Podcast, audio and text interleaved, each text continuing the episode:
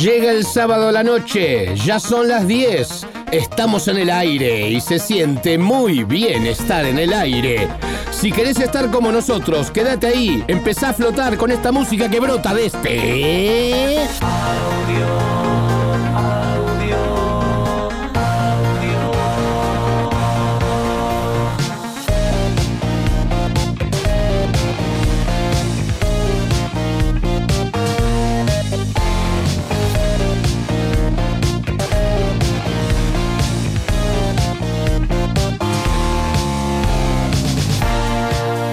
qué bueno, acá de vuelta, otro sábado, eh, este un sábado especial hoy, eh, que estamos este, conectados este, vía, vía Zoom.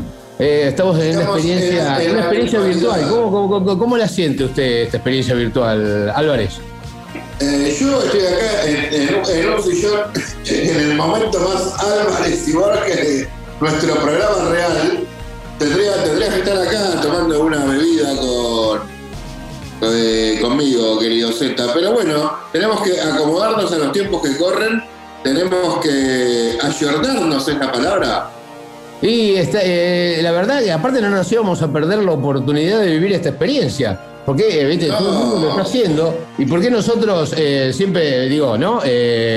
pero también es verdad que, bueno, hay que, hay, que respetar esta, esta situación como se la merece, ¿no? Porque es una, una cuestión jodida. A la gente le contamos que estamos haciendo, un programa completamente atemporal. Eh, pues, pero bueno, porque estamos grabando con mucho con, diferentes tipos de antelaciones. Y, en la grabación de hoy nos tocó, en la grabación de hoy nos tocaron restricciones, eh, altas restricciones estrictas. Estamos en ese momento que ojalá en el momento que esté saliendo el programa restricciones restrictas. Y estemos, eh, quedando en ridículo en este momento y estemos pasándola bárbaro ojalá pronto. En ridículo jamás. Nosotros nos divertimos mucho y quizás somos incomprendidos pero en este ridículo jamás. Jamás. Este no es un programa de charlas igual, eh, aunque parece que, no, parece este que lo es, pero no, no es un, programa, es un programa de música, güey. Sí, y tenemos, eh, para arrancar, tenemos a Isla de los Estados, con demás espectros. Eh, eh, eh, Lolo me pasó como un Lolo Gasparini, cantante hija de los Estados, me pasó como un EP que lo fui presentando a lo largo de todos estos episodios de audio. Unos EP de, un EP de remixes. En este caso arrancamos con Espectro en la mano de, señor replicante que es Jason Garich de la Urban Group, que en algún momento nos vino a visitar, en un programa que grabamos también extrañamente en el CCK. Exactamente, pues fuimos, ah, nos fueron echando de todos lados, ¿no? Básicamente, ahora que recuerdo. Sí, sí, sí, ya hasta nos echaron del centro, pero bueno, volveremos al centro porque yo extraño mucho los panchos de ahí, de la, de la calle La Valle y a la gente de las cuartetas le mando un beso y un aguante total, como siempre. Eh, arrancamos con Isla de los Estados con espectros.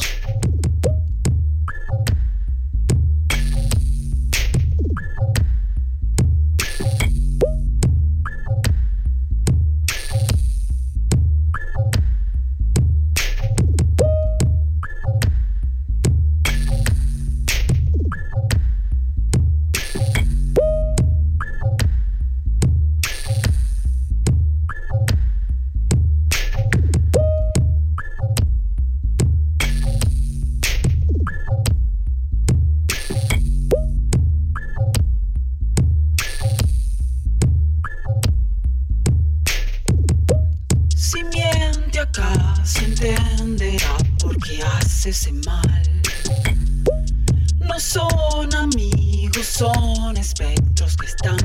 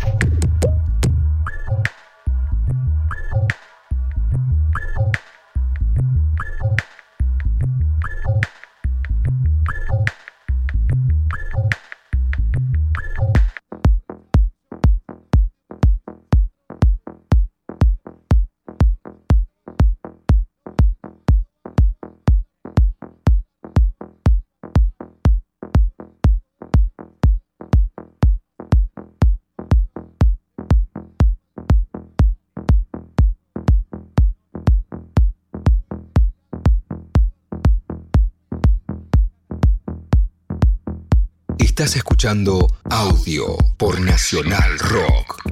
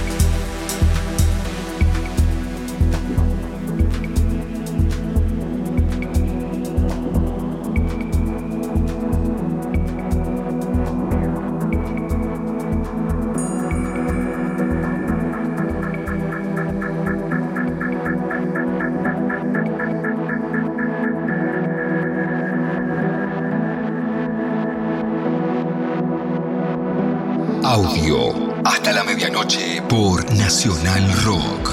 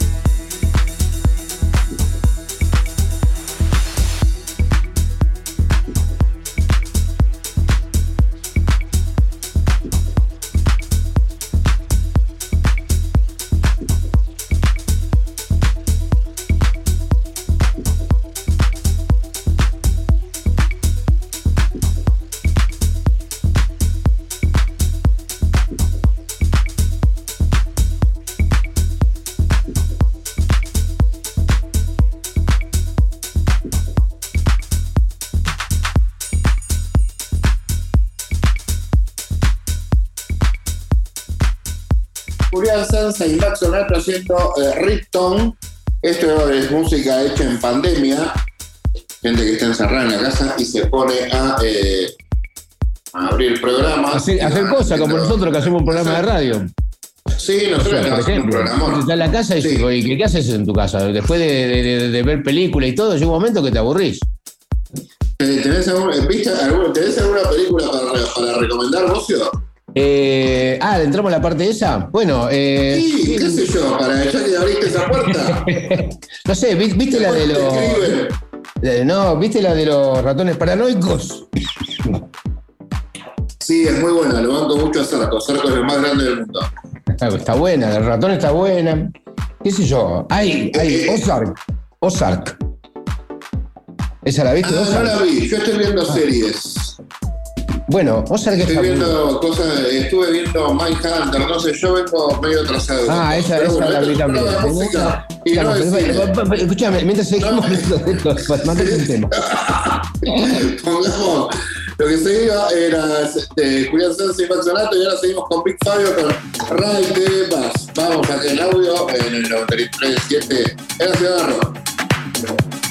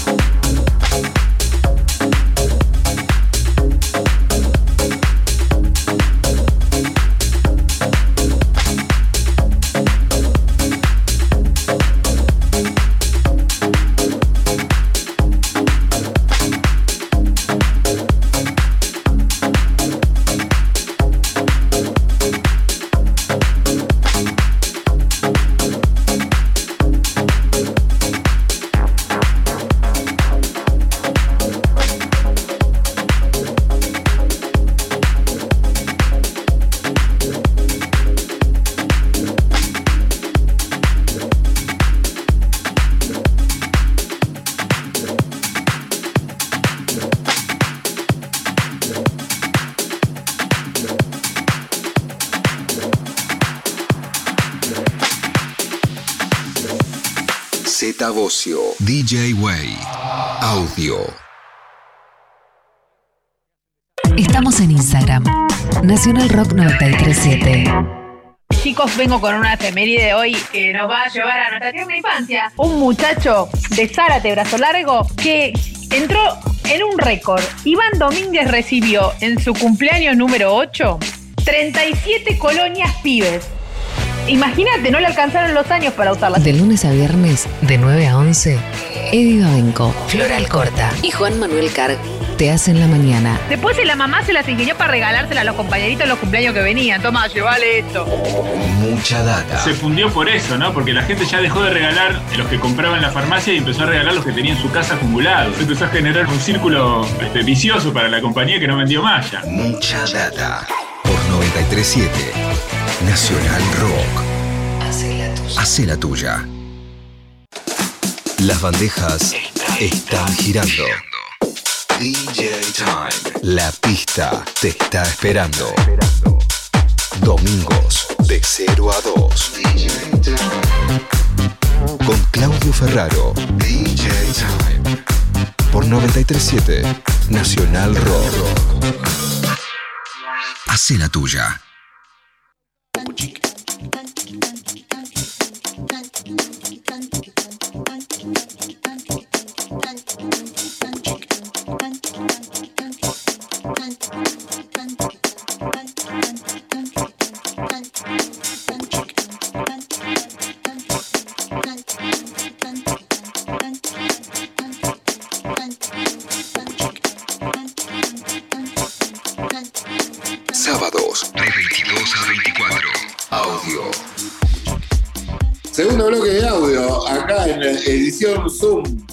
Edición Zoom. Eh, Zoom, como me mostraste en, el- en el- la foto esa del Zoom de Titanes en el Ring.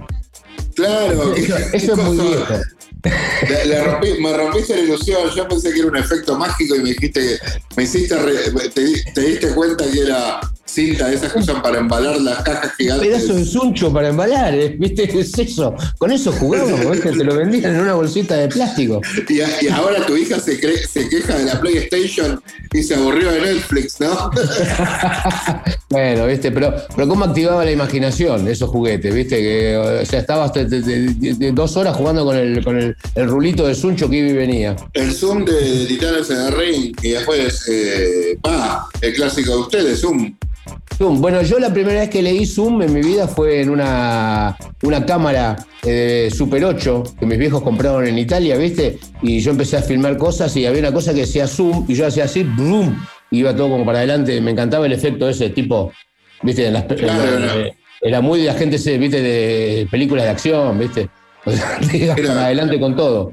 Este, pero eso fue la primera vez que leí Zoom en mi vida y, y empecé a incorporar la palabra este, que, bueno, tiene muchísimas aplicaciones, Tiene un montón de aplicaciones y ahora es esto, es audio edición Zoom. Eh, me Bueno, encanta. hacemos Zoom, Arranquemos, con, un tema, tema. arranquemos con un tema de Shooter Radio, eh, una banda a la cual vos estás ahí con nuestro amigo Montemurro. eh, De, de- de los remixes que fueron editando gente como, que en este caso Cunde, y nuestro ídolo siempre bien ponderado, Ricardo Rubén. Un, con- un dúo, un dúo genial que hicieron una versión increíble, ¿no? Sí, sí, increíble. Exactamente, vamos a escuchar este tema y ahora volvemos con más audio acá en Nacional Rock.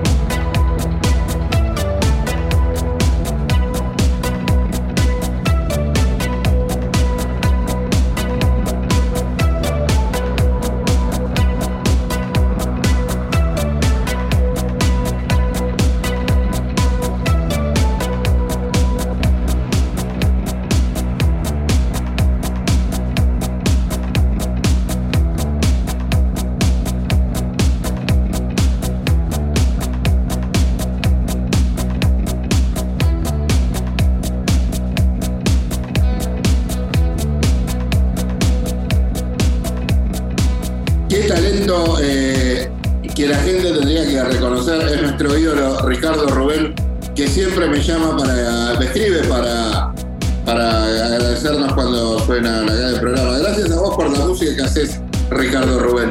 El agradecimiento Así- es mutuo, es, es mutuo. Eh, sí, sí, sí. Un genio, un genio desde el nombre. Desde el nombre ya es un genio.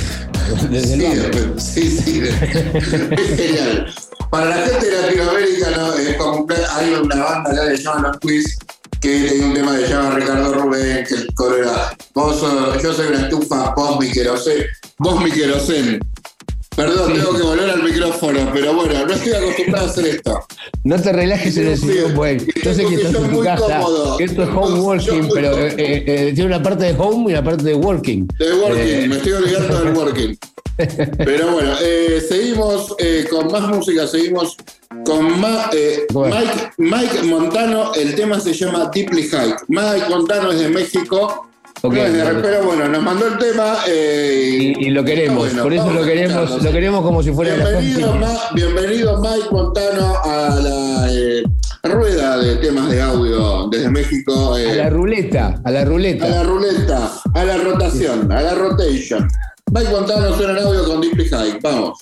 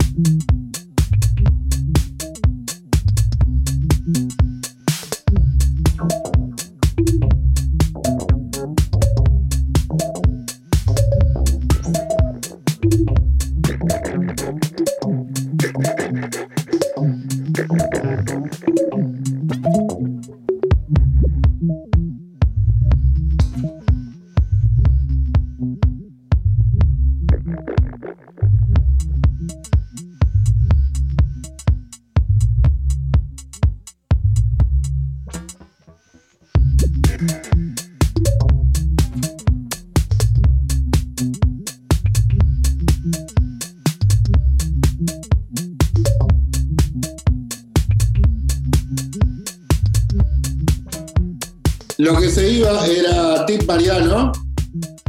El tema se llama The Rise and Fall of Tip. Pero no, por eso. Por- pero no es más Tip Mariano, es Mariano solo. Me prohibió que diga Tip Mariano. No se puede- para ah, ah, te puso un bozal legal. Claro, no puedo decir más Tip Mariano y me manda un tema que se llama The Rise and Fall of Tip. todo esto parece una joda. Pues claro, esto, esto es una joda para eh, ser reconocido como el tipo que se, antes se llama, anteriormente conocido como Deep Mariano. Pero bueno, las cosas Bueno, de los acá- artistas, ¿viste? Sí, bueno, está bien. Ahora, cuando, cuando te ponen bozal legal, cuando decís deep, te sale pip, viste, al mismo tiempo. Claro, Pip no Mariano pasa a ser, lo Mariano. cual, mucho, lo cual, lo cual eh, le, le recomiendo que vuelva a ser Mariano. Para Google es un problema para llamarse Mariano. Pero, pero- Sí, ya la verdad, porque te salen, te salen todos los marianos famosos. ¿Quién será el Mariano más famoso? Y eh, no tengo, a ver, tendría que buscar en Google. Pará, pará, yo lo voy a buscar, voy a hacer esto en este mismo momento de- para, para confirmar eh, eh, Mariano. Yo tengo miedo de tocar un botón y que se apague la conexión, ¿viste? Así que imagínate que trato de no prender nada. Te tengo prohibido tocar cualquier botón de la computadora. El, el Mariano más famoso de Google es Mariano Mesera. Mariano Mesera. No sé. Eh, Mariano Mesera No sé es, un quién es. jugador, es un, es un, ¿qué era? Sí, jugador de fútbol, de gimnasia. Ah, Mira, bueno, es el Mariano más famoso. Y bueno, en de- Argentina, en el Google, de buscador de Google de Argentina. Sí, de Argentina. Pero bueno, Para nuestra, nuestro ambiente es, es Mariano o Mariano a secas. Mariano, sí. Bueno, eh, vamos a la tanda y ahora volvemos con más música. Audio, Z Bocio, DJ Way, Nacional Rock. 937 Nacional Rock. Se acercan los Juegos Olímpicos de Tokio 2020 y en Todo en Juego entrevistamos a la regatista Cecilia Carranza, abanderada de la Argentina en la ceremonia inaugural. En este momento tan especial estamos viviendo a nivel mundial, deseo que estos Juegos Olímpicos sean un momento de disfrute para todas las familias, no solo en Argentina, sino a nivel mundial. Todo en juego. que les podamos llevar lindas emociones, lindos momentos, que la gente se pueda distraer un poco, porque verdaderamente hay muchas personas que la están pasando feo. No te pierdas esta nota en exclusiva con Cecilia Carranza, este domingo desde las 12 Todo en juego. por Nacional Rock. Tuya. Todos fuimos, todos somos, todos, todos podemos ser. ¿Sabías que para frenar completamente un vehículo que circula a 100 km por hora, un día de lluvia se necesita un espacio tan largo como el de una cancha de fútbol? Si el asfalto está mojado, reducí la velocidad y aumentá la distancia de seguridad en relación al vehículo que tenés adelante. Soy Diego Molina de Conduciendo a Conciencia para Nacional Rock. Yo me comprometo con la vida. Aleaciones ferrosas. Espejo de metal. Huestes sedientas de poder. Espejo de metal. Domingos de 18 a 20 con Hernán Espejo. Espejo de metal. Por 937 Nacional Rock. Hace la tuya.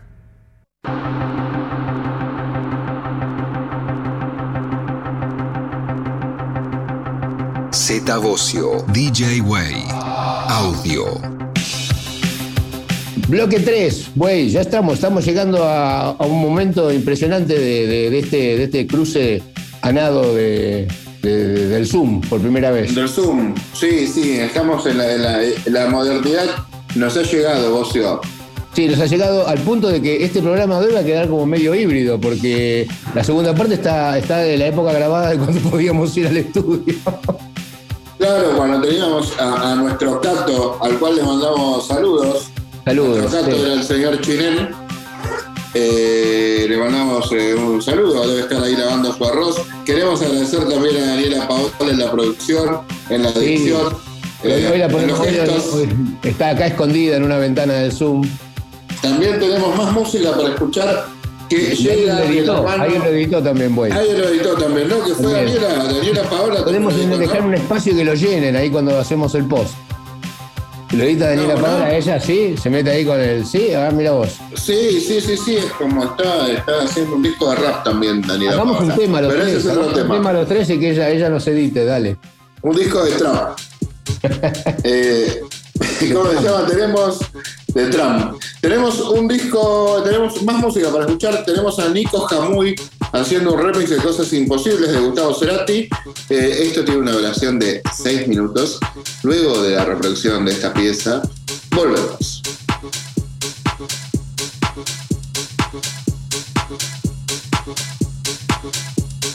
Z Bocio. DJ Way. Audio.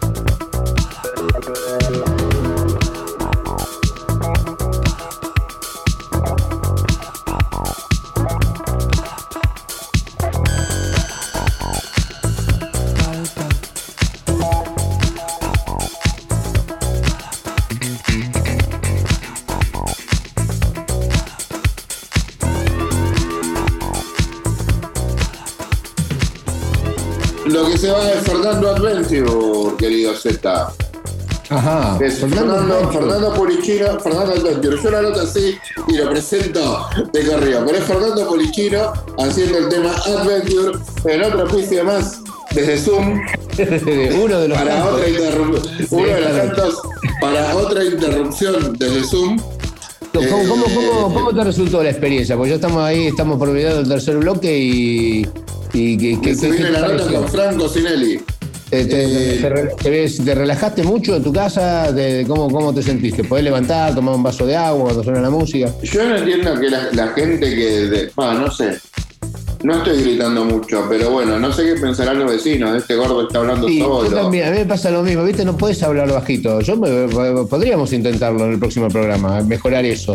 Porque estamos hablando como si Tendríamos que mejorar la técnica. Podemos llamar a algún amigo de técnica que nos eh, mande unos micrófonos. Que nos dé ah, oh, eso podría ayudar. Clases de, de expresión por Zoom. Sí, bueno, antes te- yo. antes- debe haber alguien ahora. Antes teníamos Oscar, que a mí me ha mejorado mucho mis talentos de actuación. Escuchame, tantos, bueno. tantos, tantos profesores de teatro que están sin trabajo podrían empezar a hacer alguno de, algún tipo de curso, ¿entendés? Eh, para, para la gente que hace Zoom todos los días. Porque no, así lo utilizamos mejor este recurso. Llegamos tarde porque esto hay gente que ya es tipo un artista del Zoom y nosotros estamos tratando de abrir una pantalla, o sea, no creo que lo vayamos Igual, igual te digo una cosa, Pero bueno, esto no le interesa a la gente. Vamos eh, a una tanda y ahora volvemos. Vos tenés, mirá, tenés discos de platino. sí, tengo discos porque estoy en mi casa, mirá, están ahí atrás. ¿eh? Mirá. Acá tengo, acá Y tengo- después tenés- Audio. Hasta la medianoche por Nacional Rock. 937. Nacional Rock. Los miércoles a las 20, Ni Cabida. Belén López Peiró. Ella es periodista y eh, es autora de ¿Por qué volvías cada verano? y de No hago pie. Ambos cuentan la historia de abuso. Ivana Sherman y el área de género le dan voz al feminismo y a las disidencias. que siempre que hay violencia sexual, siempre hay una estructura de poder. Y después, dos estadísticas. Por un lado, que el 80% o más de los abusos son intrafamiliares. Esto es, basta de decir que el peligro está en las calles, sino que el peligro también hablar. está puertas adentro. Dejemos de mostrar monstruos, abusadores, porque la realidad es que es una persona. Mi cabida. Miércoles de 20 a 21 por 937 Nacional Rock. Hace la tuya. ¿Esta vida qué sentido tendría sin música? Mañana quiere la luz del día. La canción quiere su melodía. Más música. Más música.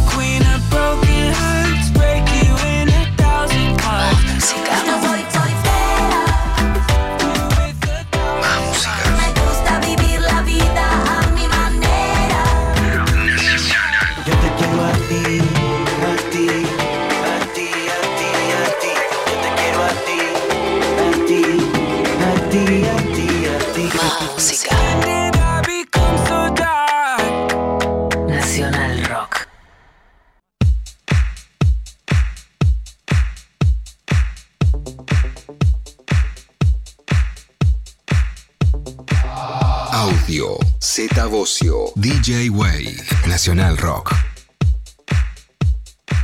Bueno, eh, segundo, segunda hora, es como el cuarto bloque, Sí. pero bueno, segunda hora de audio Nacional Rock. Nos metemos de lleno en la charla. La charla con, un, invitado. con un- sí, con un invitado. Hoy tenemos un gran invitado y tenemos un. Va, todos Siempre tenemos invitados. grandes invitados, pero hoy tenemos una, una especialidad.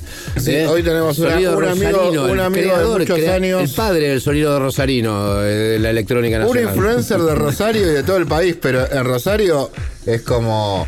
Es el Monumento a la Bandera, Olmedo, dos más y, Franco, Sinelli. San Fontana Rosa, Franco Sí. Sinelli. Sí. No nombremos a Fito Páez, que yo lo odio profundamente, pero bueno. Bienvenido no te Franco digo- Sinelli. Bienvenido Franco. Bienvenido Franco Sinelli. Finalmente acá audio, eh, que nos, era una, una, una visita que queríamos tener hace mucho. Eh, bueno, un poco como te presentamos. La verdad que eh, Sí. increíble. Muchos, muchos eh, chicos de Rosario eh, que entrevistamos te citan siempre como, como un poco el, eh, el, padrino, te diría, El ¿no? padrino rosarino de de- todo de- de esto. un poco de, la- de lo que es la movida underground o alternativa de, de música electrónica. ¿Cómo, ¿Cómo vos lo sentís eso? ¿Sentís ese papel? Puede ser, puede ser. Eh, bueno, sí, puede ser un poco. un- Un poco sí, un poco no sé, eh, porque también obviamente acá en Rosario, eh, previo que esté yo en, en- en juego, por así decirlo, había gente, también cosas.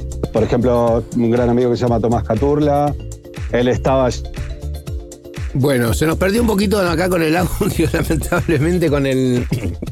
Con la conexión, este, los nombres y todo, pero lo que entendemos es que eh, en tu humildad también, no, pero también eh, es verdad, eh, eh, quizás toda, toda esa parte eh, previa, ¿viste? Es un poco lo- la misión que tenemos nosotros acá con audio, es tratar de muchas veces hacer conocer eso, ¿no? La parte de la historia que. ¿De dónde viene? de Porque- dónde- porque las cosas vienen de algún lado y a vos también, evi- evidentemente fueron, fueron personas que te inspiraron, ¿no es cierto? Eh, gente que, Sí. que venía haciendo cosas. ¿Cómo fue, cómo fue tu, en tus inicios, o sea, que terminaste eligiendo la, la- la- la consola, digamos, de estar ahí atrás de las bandejas como lugar? Claro. Bueno, en realidad yo tuve como una realidad bastante, como un comienzo bastante especial, porque bueno, mi padre era ingeniero en audio, entonces básicamente nací en un laboratorio de electrónica donde se fabricaban amplificadores, preamplificadores. Siempre hay un soldador ahí Eh, quemando algo. Olor a estaño. Siempre, totalmente. sí, sí, sí. Así que bueno, nada, comencé desde muy, desde muy chiquitito, eh, básicamente de bebé, estar rodeado de equipos, ingenieros de audio, eh, DJs que venían al taller de, de- de mi padre, dueños de discotecas que, bueno, también iban a hablar con él para que él les vaya a hacer como El eh, los montajes de- de- Ok. de equipos de audio. Y bueno, y muy, muy poco a poco, claro, al estar todo el tiempo con él, íbamos para todos lados, para las discotecas. Yo desde muy temprana edad, como decirte, desde mucho menos de 10 años ya salía con él a la noche de repente y, y entrábamos a una discoteca que él iba a hacer como un chequeo cuando ya estaba funcionando la discoteca. Yo iba y me quedaba en la cabina, mi papá me dejaba en la cabina y ahí veía un poco cómo, cómo se movía el, el ¿no? Eh, y más en esa época que era absolutamente, eran dos bandejas, una mixer y un grabador de cinta y, y eso era, esas eran las herramientas que había y bueno, yo empecé viendo eso, empecé viendo que el DJ que ponía un disco lo, lo- lo- lo mezclaba, lo enganchaba con otro y todo eso me fue como prendiendo fuego, por así decirlo, internamente y, y- y básicamente decanté en todo esto por ahí. ¿no? ¿Te encantaste? O sea, naturalmente eh, fue, eh, naciste en un mundo que te fue llevando. ¿Entendés algo de, de todo eso que, que manejaba tu viejo? O sea, de, de cómo es el, interior, el interior de un, de un, de un ¿Fuiste amplificador o de una banda.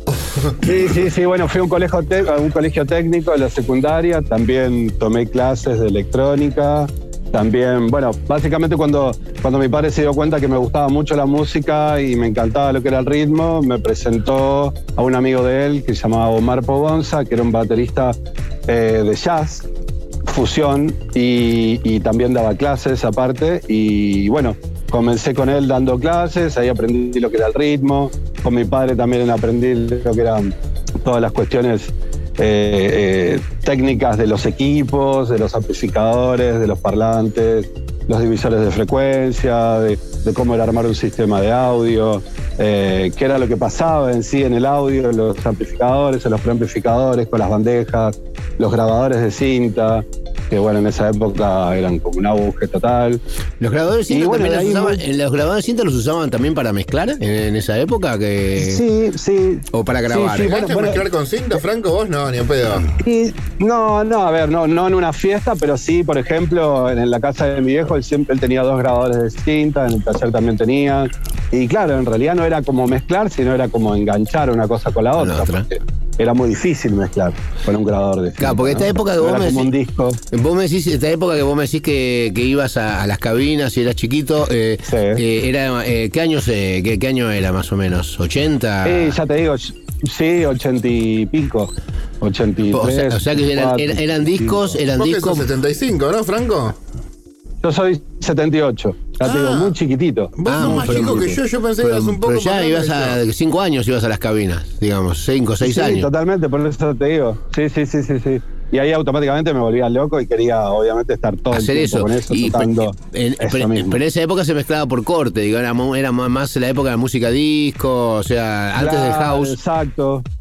Exacto, sí, sí, sí, sí, totalmente, totalmente. La música era muy, muy variada en las discotecas y también en sí, tam- lo que se escuchaba. No se respetaba un Y- tempo, digamos, no se respetaba, no, no había un tempo de siempre, había un tema en No. 120, tirabas otro en 135 y estaba todo bien, ¿viste? O sea, Sí, tal cual. El arte en sí era la combinación, justo meter un tema musical, otro. Sí, en un pase de batería, que, combinaran los tonos, la sorpresa de que, de que lo que entraba era otro tema, no, no, no el tema que, vos estabas, eh, que, que siguiera como estabas esperando, ¿no? Es, eh, venía por ese cual, lado. Eh. Tal cual. Por ese lado, bastante distinto a como es hoy, ¿no? Que hoy, hoy todo tiene como un ritmo mucho más continuo. Eh, Sí, ahora es más la progresión que la sorpresa. La cuadratura. claro, La cuadratura. La cuadratura. La, cua- ¿O no? La cuadratura. la cuadratura. Es la famosa cuadratura. Che, vamos a escuchar el primer tema que nos propones en esta noche. ¿Te parece, Fran? Vale. ¿Con cuál Dale, arrancamos? ¿Te acordás de los que me mandaste? No te acordás Y- ninguno. Bueno, a ver, creo que te pasé, si no recuerdo mal, te pasé un EP que acaba de salir mío que se llama Get Back. Sí, exacto. Para Bass. Culture. Sí. Bass Culture, exacto. Y bueno, ahí tenés- el primer tema, se llama The Strings Talks. si no Y dura equivoco. 11 y No me 10. acuerdo cómo. 11 minutos 10. Está bien. Eso es. En algún es- momento volvemos. Es es la escuela, es la escuela, la escuela de Rosario es así. Bueno, en, en algún momento En volvemos. un rato volvemos. Dale, buenísimo. Felices.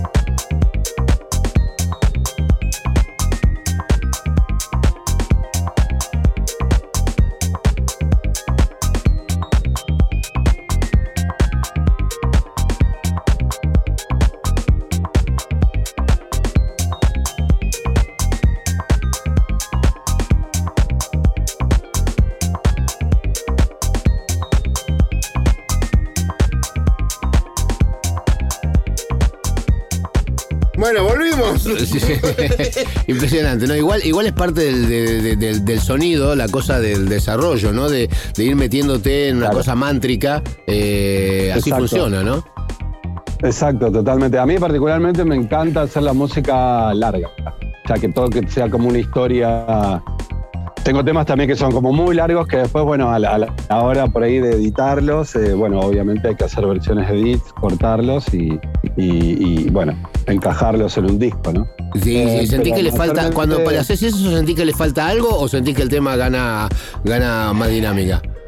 Y bueno, hay veces que gana más dinámica, hay veces que yo siento que se pierden las cosas, porque también la progresión ¿no? del Eh, tiempo. te, lleva a un, que- te lleva a un lugar que es distinto, no, no pasa lo mismo. Claro, un- uno, exacto, uno pueda, pueda lograr eh, muchas sensaciones que, que por ahí, si es todo tan, tun, tun, tun, tan premeditado y tan pensado, como que a mí particularmente como que en un momento me parece que se, hace- se me hace muy fácil y se pierde todo esa, ese, ese parte, esa- ese flow que va conectando una cosa y la otra y las mezclas de, todos los sonidos van variando y, y se generan como de repente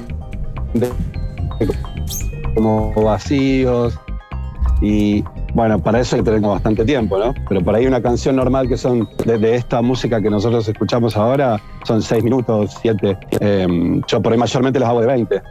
y después de, de eso empiezo a hacer como un collage y, y empiezo a trabajar con todo eso, ese choclo que grabé y empiezo a hacer como versiones de beats, ¿no? Y Bueno, y por- bueno, hay veces que se pierde algo. Por Y hay suerte- veces que no. por suerte tenemos- Hay veces que hay, hay como vacíos. Entonces. Por suerte tenemos mucho tiempo, así que esto recién empieza. ¿no? Vamos a una tanda, venimos de vuelta y, Y volvemos. y- y volvemos con, con Franco Más Chirelli, de algo 12 y Franco. Más historias y más temas de, de Franco. Estás escuchando audio por Nacional Rock. Estamos en Twitter. Nacional Rock 937. Baja. Las cosas más lindas. Con Tomás Rebó. Linda del fútbol y de la política. Lunes, 20 horas. De que cualquiera puede hablar de esos temas. Ahora también por Twitch. Nacional Rock 937. ¿Me siguen?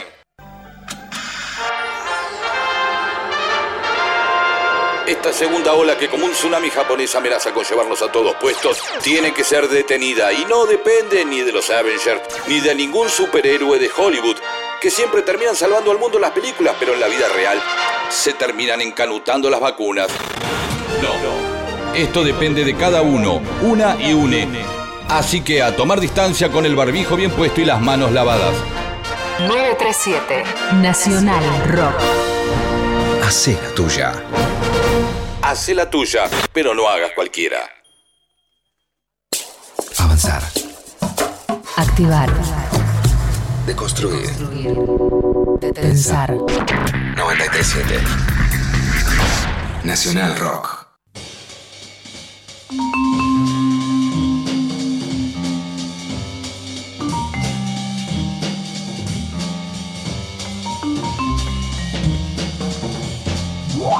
Audio.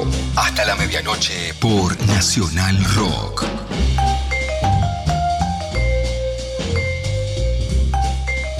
Segundo bloque de audio con el maestro Franco Sinelli desde Rosario.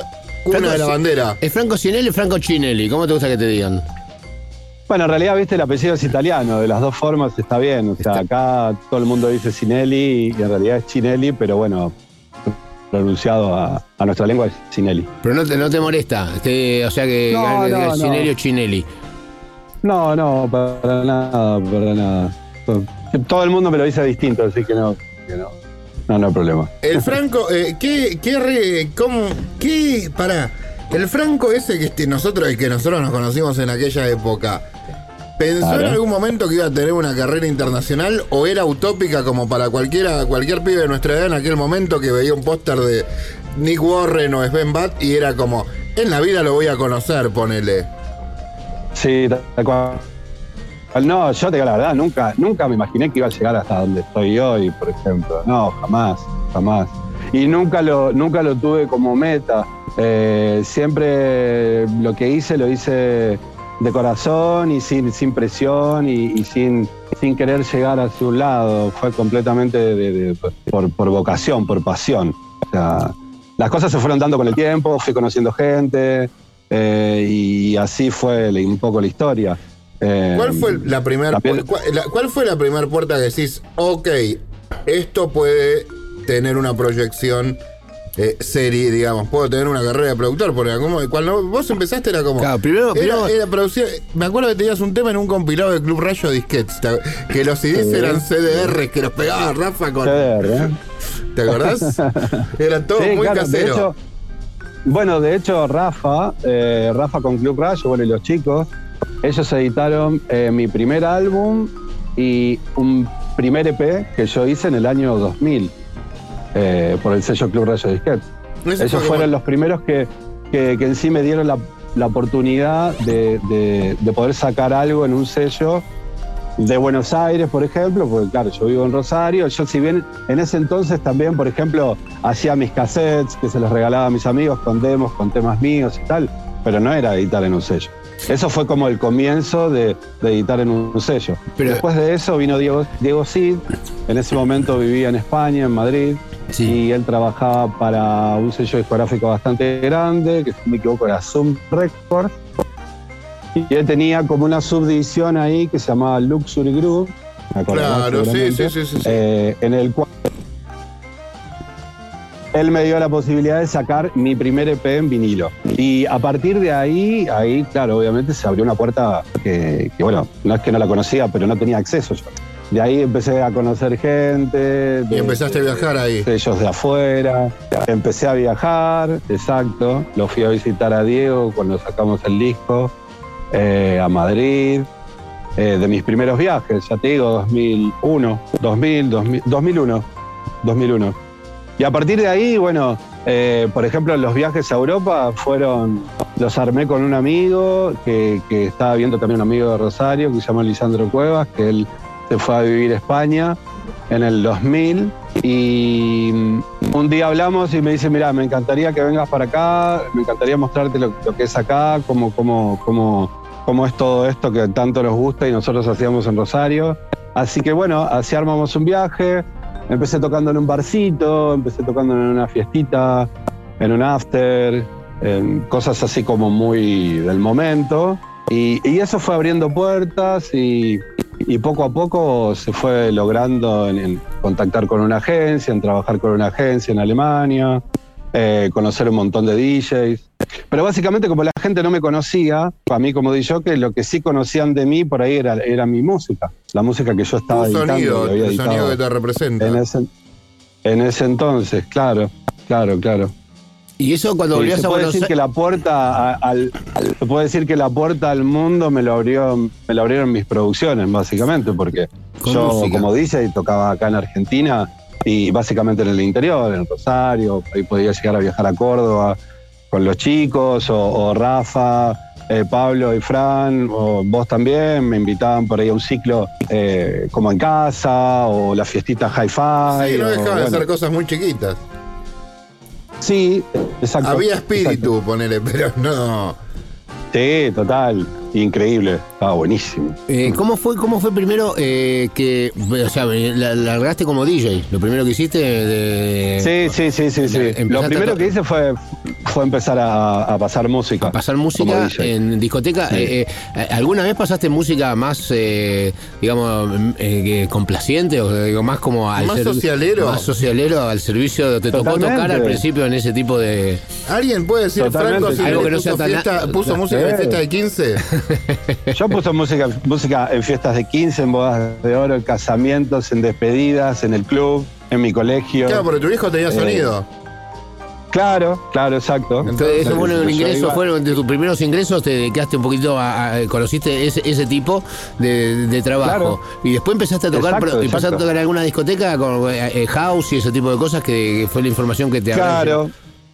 Mira, yo siempre digo eh, eh, que, que es como que por ahí me preguntan que a qué edad empezaste y en realidad como que empecé de mucho menos, pero a los 14 años tuve la posibilidad de, de quedar de residente en una discoteca de acá de Rosario que se llamaba Love, que tenía, bueno, Sí, era verdad. uno de los residentes era Willy Ruiz, un gran amigo, dice, y también de acá de Rosario, que él justo se iba a otra discoteca porque abrió otra discoteca y me ofreció quedarme ahí.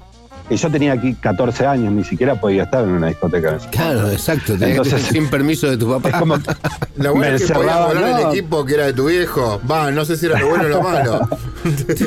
sí, sí, sí, sí, tal cual. Che, tal vamos cual. a Pero bueno, un, así. tema, un tema. Seguimos con un tema, Dale. Franco, porque el tiempo, Dale. eh, no solamente en la radio también es tirano. Está, Bueno. está interesantísima la charla igual. ¿Con cuál seguimos, Fran? Cual que quieras, no, no sé cuál tenés presente, no me acuerdo el orden de los que tenés ahí, pero. Vamos con uno de, siete, de 706 que se llama Get Back. con- Ahí va, perfecto. Dale, ese, ese, ese- es el tema ese- de, ese es un del es pop. Este es pop, este es ATP, 7 minutos. Exacto. Get Back, Franco Cirelli eh, en audio Dale, de Nacional buenísimo. Rock.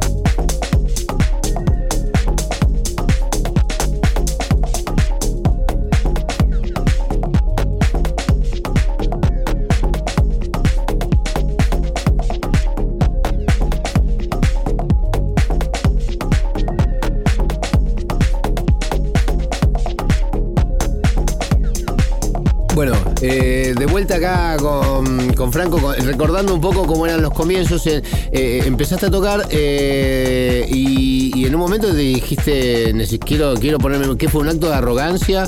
¿Fue algo que te salió? Fue, eh, o, Era o fácil para o vos necesitabas música, música que no igual. encontrabas. O, necesitabas Bueno, música que no encontrabas. ¿Cómo pusiste a, produ- a No, producir? a ver, el, el tema fue que, por ejemplo, yo también la tuve como muy fácil con, con- con todo el tema de mi padre. Él era muy amigo de todos los DJs que estaban en escena en ese momento. No, aparte Eh, llegar a tu casa y practicar no era como un problema, era como, no era, dejate de joder con eso, era, dale, te- No, no, no, no, exacto. Vos yo- podés hacerlo mejor. claro, es como, y, y me mostraba, me mostraba absolutamente todo, pero aparte de él como que yo siempre digo que él para mí la hizo como muy bien porque no es que vino en ese entonces y me dio una mezcladora Numark increíble como era en ese momento. Él me dijo, ok, ¿te gustaría mezclar? Bueno, mira, eh, la base de la mezcla en ese momento era como los enganches, ¿no? Entonces él había, mucho antes de, que- de- de ese momento, él había diseñado como un mezclador que tenía como una llave telefónica, donde Ah. vos po- de un lado ponías una bandeja, en el, en el medio ponías las dos sonando y del otro la otra. La otra. Entonces me regaló ese mixer y me dijo, aprendí a mezclar con esto. ¿Me entendés? No, qué- O sea, qué genial. Fue como... no es que vino con una consola grande y me dijo, mirá, esto tiene controles de tono, tal. No, no, no. Muy de cero. Con bandejas sin pitch también. Y bueno, y así empecé. Obviamente destruí absolutamente todos los equipos, púas y todo, hasta, hasta aprender bien cómo era el tema. Y después fui de, de a poquito, bueno, fui teniendo acceso porque él me lo daba. Bueno, ahora mira, probá esto, ahora probá esto. Y, y así fui más o menos aprendiendo. Pero, pero la, pero la producción ya te tuviste que meter en otro tipo de aparatos. O sea, en aquella época, inclusive, Claro. no era tan fácil. Uno, uno no había tanto. Un secuenciador cuando vos en- en empezaste a producir, ¿con no, había BC no había BCT, tenía que usar hardware, sí o sí, porque No, ¿viste? no, no, no. No, de hecho yo cuando empecé a hacer música también, te digo, no, no es que vino mi padre y me, me puso una computadora o una, o una MPC. No, nada que ver. Eh, con mis propios, por mis propios medios me pude comprar una Tascam, una porta estudio de cuatro canales. Cuatro canales. Y me compré un sampler que grababa nada más que un minuto de audio. Y en ese minuto vos tenías que hacer como un corte perfecto de loops. Y como yo no tenía instrumentos, mi, mi instrumentos eran los discos. Claro. Entonces iba y sampleaba una partecita de uno, grababa todos cinco minutos de, de track en, el, en, el, en la porta estudio, después hacía otro loop, lo pegaba perfecto y ponía rec y grababa. Y así iba armando como un poco un collage. Es decir, no sé si una canción, obviamente, pero. ¿Tenés algo de eso no? ¿Te quedó algo de eso? ¿Alguna vez volviste a escucharlo? Sí, no, No. La verdad que de eso no, no, nada. Porque bueno, ya te digo, se grababan todos en cassette. En cassette sí, no, es más difícil que anden los aparatos esos hoy en día. Eh, pero vos igualmente Claro, lo podés armarle y cambiarle, cambiarlo la- la- las correas. Sí, lo haces sí, andar de vuelta. todo eso. Sí, sí, sí, totalmente. pero bueno, no. industrial. Ya no, tengo más, ya no tengo más esa porta estudio ni nada. Pero bueno, después de eso eh, tuve acceso a comprarme una máquina de ritmos, una era una voz DR5 creo, que era una máquina súper, súper básica. Sí. Y ahí empecé como a, a programar mis propios patrones, entonces ya tenía el sampler, que podía agregarle algo arriba de eso. Y después de eso vino, me compré mi primer computadora y ahí, bueno, obviamente se me abrió muchísimo el, el espectro. Ahí pude empezar a usar, eh, en realidad yo trabajaba con un tracker que cargaba como samples. Ok. Entonces con los samples iba De- tocando las tonalidades. Que del lo sacabas de los discos, ahí- lo sacabas de los discos, los, los, los samples. todo lo sacaba de los discos. Bueno, DJ Shadow. todo lo sacaba de los discos. Claro, bueno, Que es como como un laburo de hip hop.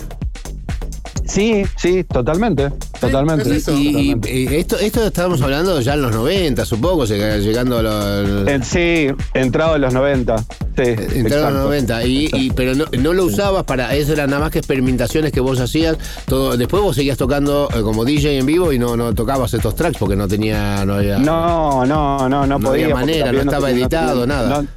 No, estaba editado, no tenía calidad, no tenía mastering, no, no tenía nada. Esos eran como mis primeros pasos, mi primera experimentación en, en en por ahí. y con en- la computadora sí llegaste ya a hacer algo a Con la computadora algo? sí, sí, sí, sí, sí, totalmente, totalmente. Con la computadora, de hecho, con mi primer computadora, eh, no con la primera, sino con la segunda,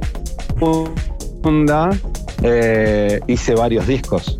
Varios discos. ¿Y sonaban tecno? Tanto era- como que han eh, salido editado en, vi- en vinilo y en CD. Sí, pero, ¿y ¿qué, No. son- qué sonaba en esa época? No, yo siempre fui como una mezcla de cosas, porque en realidad, eh, mira, en realidad era, era como todo. eh, Yo lo que a mí me gustaba y hacía era como una mezcla entre house y el techno.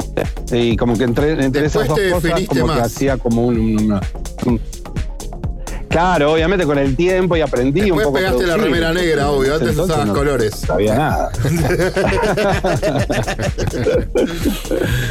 Tal cual.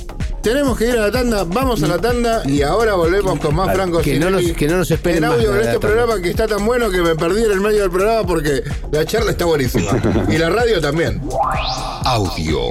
Hasta la medianoche por Nacional Rock.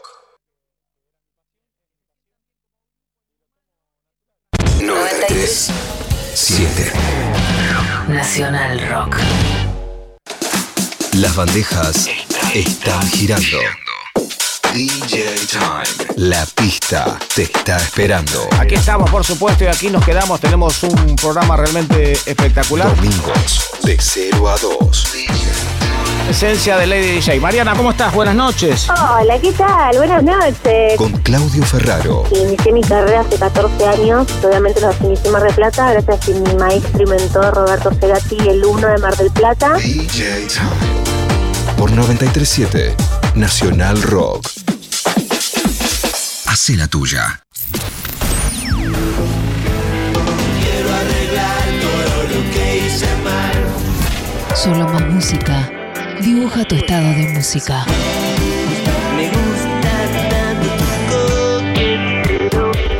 Rock.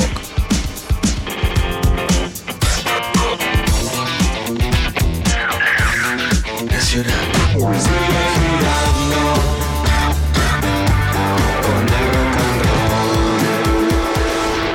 Nacional Rock.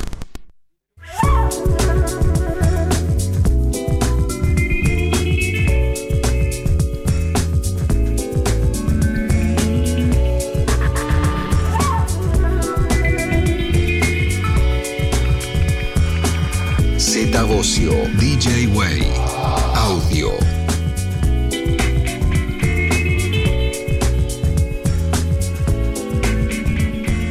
Bueno, de acá. de- Tercer bloque. Tercer bloque. Tercer bloque, es increíble. Ya la que está pasando muy rápido. Gracias Franco por tu tiempo y por la buena onda que siempre tenés, tenés con nosotros. No, por favor, un placer. ¿Cómo, Un la, placer, está, un cómo, placer cómo la estás pasando? ¿Cómo la pasaste con esta, digamos, esta pandemia, digamos que seguramente debe haber sido dura al principio? ¿Tuviste la oportunidad en el- de, de tener que lo que tuvimos acá en Argentina, ese veranito que, que se El pudo verano, trabajar que un poco? un poco. ¿Y cómo viene, Un tu, perpe- poquito, y cómo sí. viene tu perspectiva con el extranjero ahora? Porque acá, por el momento, no, no, no, mucho no, no creo. No sé cómo está en Rosario. No, no, no, acá está totalmente todo cerrado, muy, muy similar, o creo que un poco peor que Buenos Aires. Acá ya a las, creo que a las 8 de la noche ya no se puede circular, no, no hay nada. Eh, bueno, el primer- cuando empezó pandemia, obviamente, eh, no, fue un shock total, más allá de sí darme cuenta que era lo que estaba pasando en el mundo. Me di cuenta que no sabía hasta cuándo iba a estar parado y, y tenía un año que realmente lo estaba esperando un montón porque eh, venían dos tours por Europa súper buenos, eh, con un montón de fiestas, un montón de DJs con los cuales iba a tocar que nada, vería esperándolo hacía tiempo. Eh, venían un montón de lanzamientos de discos que todo, todo obviamente se vio frenado. Sí, sí, sí, porque claro, una cosa iba de la mano a la otra, claro. Sí, sí, sí, tal cual, tal cual, tal cual. Así que nada, bueno, ya te digo, fue, fue bastante feo. Al principio no, no, no, me, no, me, no me encontré, me, me- sentía súper raro, no tenía ganas de producir, lo único que hacía era escuchar, dedicarle todo el día a escuchar música que de repente me pinta escuchar. Me pasaba un día entero escuchando reggae, otro día me pasaba escuchando pop. No sé, como que en ese momento no tenía muchas ganas de escuchar música electrónica. Sí, sí, música electrónica, pero no música electrónica de baile, como que Sí. estaba como renegado. ¿viste? Sí, sí, sí, como si como prefiero, prefiero no abrir la No caja de golpes. porque si no me pongo, me emociono, me pongo emocional. Claro, exacto. Bueno, en un momento hice un clic y me metí al estudio y, y logré terminar un disco de, de ambient y música experimental que venía trabajando hace tiempo, pero no tenía como en sí el Todo tiempo el para, mundo hizo para ambient en cuarentena. Y bueno, es muy de cuarentena. Todo el mundo hizo Sí, ambient sí, en Es como cuarentena. catarsis. No, no, me encantó, te digo, la verdad era algo que tenía ya pe- pensado hacía tiempo y me puse, me puse con el grabador a samplear grillito, me puse a tocar el cinte, me metí en otra, me metí en otra y eso me vino muy bien porque bueno, me, me hizo conectarme de nuevo con el estudio, eh, sin forzar, era otra música, estaba todo muy armónico, muy tranquilo. También pude dedicarle a escuchar mucha música de todos los discos que tengo en casa. Eh, nada, digo la verdad, yo no la, no la pasé mal en sí. Fue muy duro, pero, pero me pude encontrar con mucho tiempo en mi casa, que siempre estaba muy poco tiempo en mi casa. Me pude encontrar con mucho tiempo en el estudio, dar vuelta a todo, reconectar, cambiar todo el estudio, remodelé el estudio. Pude hacer cosas, pero fue muy difícil y el proceso creativo también obviamente se vio muy golpeado, me, me costó, me costó arrancar. Después vino el veranito, que pudimos hacer un par de cosas en la costa, obviamente todo muy protocolo, etcétera, que no era lo mismo que el último pantallazo que me había quedado de, de- de Ahí, lo ahí- último que ahí- había ahí hecho. también tocaste otra música, digamos, porque tampoco podía, no daba, ¿no? Tocar lo, lo- lo mismo que Bueno. tocando antes. Bueno, sí, sí y no, porque claro, la, ¿viste? la situación por ahí de repente estar sentado, y claro, sen- si la gente sentada de repente no va a parar lo mismo que para una discoteca a las 4 o 5 de la mañana. Eh, había que adaptarse, como decís vos. Eh, pero bueno, ese vera- este el veranito que pasó, a mí te digo la verdad, me dio un respiro en todos sentidos, estuvo bueno. eh, superó mis expectativas, yo pensé que iba a ser un poco otra cosa, pero estuvo bueno. Y bueno, y ahora nos volvieron a encerrar de nuevo y está muy difícil ahora. Y Hay que para- aguantársela. Y, y la posibilidad de, de- de ir a tocar en algún lugar por Europa, ¿viste? Septiembre, quizás. Agosto, Sí, septiembre. Sí, mirá, yo, yo tengo, yo tengo planeado un viaje que está mm, bastante en veremos, que es para ahora, para junio. Porque, bueno, yo no tengo ciudadanía, no tengo pasaporte europeo y eso lo complica muchísimo. Ahora mismo no se puede entrar si no tenés nada de eso. Claro. Eh, entonces, bueno, estamos lo- viendo lo- los porque- viajes son para europeos nada más. Y si uno viene Sí, de Argentina, sobre todo que estamos en este momento, eh, con cepa de Manaus Exacto. y todo, no, no, no nos dejan. Sí, está, está negada la entrada. Entonces, bueno, estamos viendo ahí el tema visas y, con- y contratos de trabajo, etcétera, por ese lado. Igualmente está muy difícil, pero, pero bueno, vamos a ver. Ojalá, ojalá se pueda dar. Eh, ya te para junio y la idea es ir a tocar un festival que se llama Unum Festival, en el cual tocamos con Ricardo Villalobos el, el 2019. Hicimos un back-to-back de siete horas y la idea es repetirlo de nuevo. Así que bueno, espero poder llegar. Qué bueno. Ojalá. eh, no, si no, y, y esto de que hiciste de. Sí, vamos a escuchar un tema. Vamos a escuchar un pero, tema y ahora volvemos, tenemos un Sí, rato pero más de quería, quería que me dijera, lo que hiciste de Ambient, ¿esto lo editaste? ¿Lo, lo subiste? ¿Lo tenés en algún SoundCloud, en algún lado para escuchar? Sí, sí, sí. Lo edité por mi sello, que se llama Sci-Funk, eh, y lo edité en digital, eh, por Bandcamp. Por Bandcamp. Sea que lo podemos escuchar ahí, ¿con qué nombre?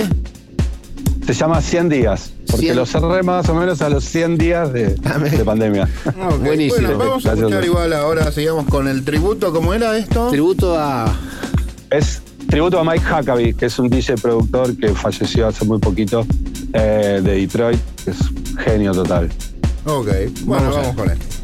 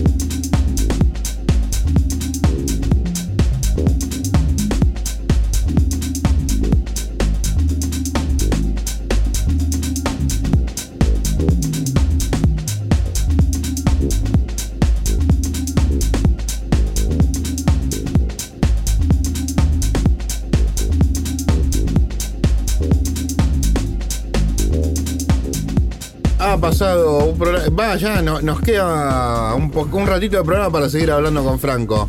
Franco, ¿con qué, está, eh, ¿con qué estás laburando ahora en el estudio? Que hay un montón de gente que debe estar diciendo que le gustaría saber qué tenés en el estudio. En este momento. Eh, mira, eh, a mí me gustan mucho las máquinas desde siempre y, y- y me, como que un poco me, me- me concentré a cada vez que podía en comprarme algún sintetizador nuevo, una máquina de ritmo nueva. Básicamente tengo como unas 10, 12 máquinas entre sintetizadores y máquinas de ritmos en las cuales las uso todo el tiempo, las interconecto con la consola, tengo una consola en una kit de 24 canales, en la cual voy pasando de una en una, ¿no? De repente tengo varios sintes de Korg, máquinas de ritmos de Korg, tres máquinas de Electron, eh, Dave Smith, Juno 106 de Roland, eh, MFB, eh, Circuit de Innovation, bueno, varias cosas. Qué loco. Entonces o sea, voy, voy haciendo eso. como un collage de repente. Sí. De repente, me- no sé, agarro una máquina que me encanta diseñar, sal- eh, por ejemplo, una línea de bajos, laburo una- eh, con esa máquina solamente para el bajo, después otra de repente para el bombo, otra para el snare, otra para el hi-hat, otra para un string. Y voy armando como un collage con, con todavía MIDI, por supuesto, secuenciado con Logic Audio y mezclándolo completamente analógicamente, eh, y ir Ah, haciendo ¿laburás con tomas. Logic? Sí, sí, sí, de toda la vida laburo con Logic. Sí, el que se acostumbró ya es una herramienta No que funciona. pero es una herramienta que funciona igual No, que todas. tal cual. Fantástico. Sí, sí, bueno, viste que también es costumbre y, y- y, bueno, con lo que uno se siente familiarizado, ¿no? Con el tiempo. Pero bueno, hoy, hoy en día tenés un montón de. Igual, de- igual- igual de vos, usás, usás- vos usás lo, lo usás como sequencer, básicamente, porque te estás tener todo eso enganchado. Exacto, lo, sí, lo uso como sequencer, disparo MIDI para todas las máquinas y vuelvo el MIDI de las máquinas ahí y de ahí todo hago todas las automatizaciones y, y después, aparte de la consola, o sea, todo el audio que tomo de las máquinas lo meto en una consola, de ahí disparo efectos que tengo una raquera de efectos y de ahí vuelvo a entrar a la computadora y ahí grabo como, como un archivo, ¿no? Los Ese efectos también los tenés, que- los, los efectos los tenés también eh, linkeado- linkeados a- Sí. al mismo tiempo de todo. De, el, el máster es el Logic, Sí. digamos. Exacto, el máster es el Logic y de ahí va MIDI a las máquinas y MIDI a los multiefectos de. Usás mucho, ¿no? En, en la música de ustedes se usa mucho el trabajo de, de- de mover parámetros de efecto, por ejemplo, en medio, Sí. en medio del tema y todo eso. Sí, sí, sí, sí, sí, exacto, un montón, un montón. Muchísimas automatizaciones, ya sea de efectos como en un cinte o una máquina de ritmos La- la ma- o, algo de esto. La- los viejos aparatos analógicos, ¿esos te gustan? ¿Tenés alguna algún Me encantan, me encantan. Sí, por ejemplo, tengo un cinte que es mi amor absoluto, es el Roland Juno eh, 106. eh, que es de los 80, lo conocerás por Clásico, supuesto. sí. Después, claro, después tengo, por ejemplo, Electrive, la R1, la MX, la SX, eh, tengo el JP08, eh, tengo un cinto que está buenísimo de Smith que se llama Tetra, eh, tengo el Korg MC2000R, bueno, las tres Electrive, la Digitac, Digitone y la Cycle. Eh, y bueno, ya te digo, voy como haciendo un poco Está de- Es un supermercado. Sí, es un Disneylandia. Qué impresionante. Es Panis de la, del cinte. Te felicito, ¿no? Muy bien, claro, bueno, eh, está, encanta. pero de ahí, pero cambia mucho, ¿no? Es otro, es otro sonido el que viene de, de- de esos bichos Sí. que. Sí, es otro sonido y también es otra forma de trabajar, ¿viste? Es como mucho más por ahí artesanal que por ahí trabajar todo en una compu que está todo ahí. Acá tenés que conectar. Y, y vos que, so- y vos que sos de la época de la cinta, vos que sos de la época de la cinta, ¿no se te dio nunca Claro. por, por volcar todo eso a cinta como máster, digamos, con formato de máster? ¿Lo hiciste en Sí, algún momento? sí. Cambia, ¿no? No, no, no, te digo la verdad, no. No. No, no, lo hice, sí pruebas. Tengo un- me, quedó, me quedó un grabador TEDAC de, de mi viejo. Eh, y sí hice pruebas, pero después se fueron gastando los cabezales y Claro, no tenés conseguía que- la cinta. No, es muy difícil, es muy difícil, sí, es muy difícil todo eso. No, porque tiene como otro rango sí. dinámico, ¿no? Entonces, este. Como, No, totalmente. Totalmente, es otro sonido. El sonido de la cinta es hermoso, es súper cálido. o sea, no, ¿Seguís poniendo discos? no tiene o- nada que ver con el digital. A mí me encanta el sonido de la cinta. Bueno, es, es- ¿cómo? Y, co- y como DJ, ¿ponés algún disco de vez en cuando o ya te pasaste todo a digital? No, no, no, yo sigo saliendo con mis discos. Obviamente tengo el, el, el- el plan A, para mí siempre son los discos. Ok. Y el plan B es, es el digital. Eh, lo que pasa que, bueno, eh, hoy en día, por ejemplo, y ya desde hace un tiempo, es, es bastante complejo de repente encontrarte con una buena cabina que esté preparada para poner discos, ¿no? Entonces, bueno, si de repente no está muy bien la cuestión como para poner discos, lo voy probando y si no me paso a digital. Mayormente no tengo la misma música en vinilo que en digital, pero sí por ahí me grabo muchas cosas que, quiero puntualmente eh, poner y si de repente no anda una bandeja o, o no está muy bien la cabina para el evitar el acopio o el de púa. O el piso es de madera, claro. Al o aire libre y viene el viento, o prender las luces y aparecen los mosquitos, sí, sí. todos los problemas que Totalmente. Ah, miles de problemas, miles. Sí, Por eso sí. siempre tengo como el plan B es el digital puede- y, puede- el nada, puede- he el puede aprendido, he fallar. aprendido a llevarme bien. Sí, Che, eh, totalmente. eh, llegó- llegamos al final de la charla. Sé que lo único por hacer honor a, a lo que nos contaste al principio, que se nos cortó justo, eh, dijimos si vos eras el padre del sonido y vos, y vos nos nombraste que venías de un, de un montón de gente que te había influenciado y nombraste, eh, pero se nos cortó justo. Entonces, Sí. para hacer honor a ese momento, que a ver si volveme, volveme a contar un poquitito de eso. Dale. No, bueno, en sí yo cuando, cuando empecé eh, como, como moverme por mis propios medios y, y hacer mis propias fiestas, obviamente con amigos y, y- y tocar en, en- bueno, y generar los primeros afters acá y todo eso, sabía, por ejemplo, hay un chico que se llama Tomás Caturla, que es muy amigo mío, que nos conocemos de hace mil años. Ella venía de, mediados de los 80, por ejemplo, eh, ya tocando de repente eh, acid house o synth pop. eh, toda esa música en, en discotecas de acá de Rosario. No, no es que yo fui el primero No, no, en poner pero, pero música eso también, claro, te- eso te dio mucha te dio confianza, te dio, fue, fue como también como Claro, claro. un canal. Totalmente, no, no, y aparte que también él me dio un montón de oportunidades, ¿no? Eh, Como para, me invitaba a sus fiestas también, que él producía fiestas. Él tenía, él tenía y tiene programas de radio actualmente, me invitaba a sus programas de radio. También hace poco estuve con él en la radio. Eh, no es que yo solo de la nada en Rosario surgí con esto. Había ya, había ya un par de cosas.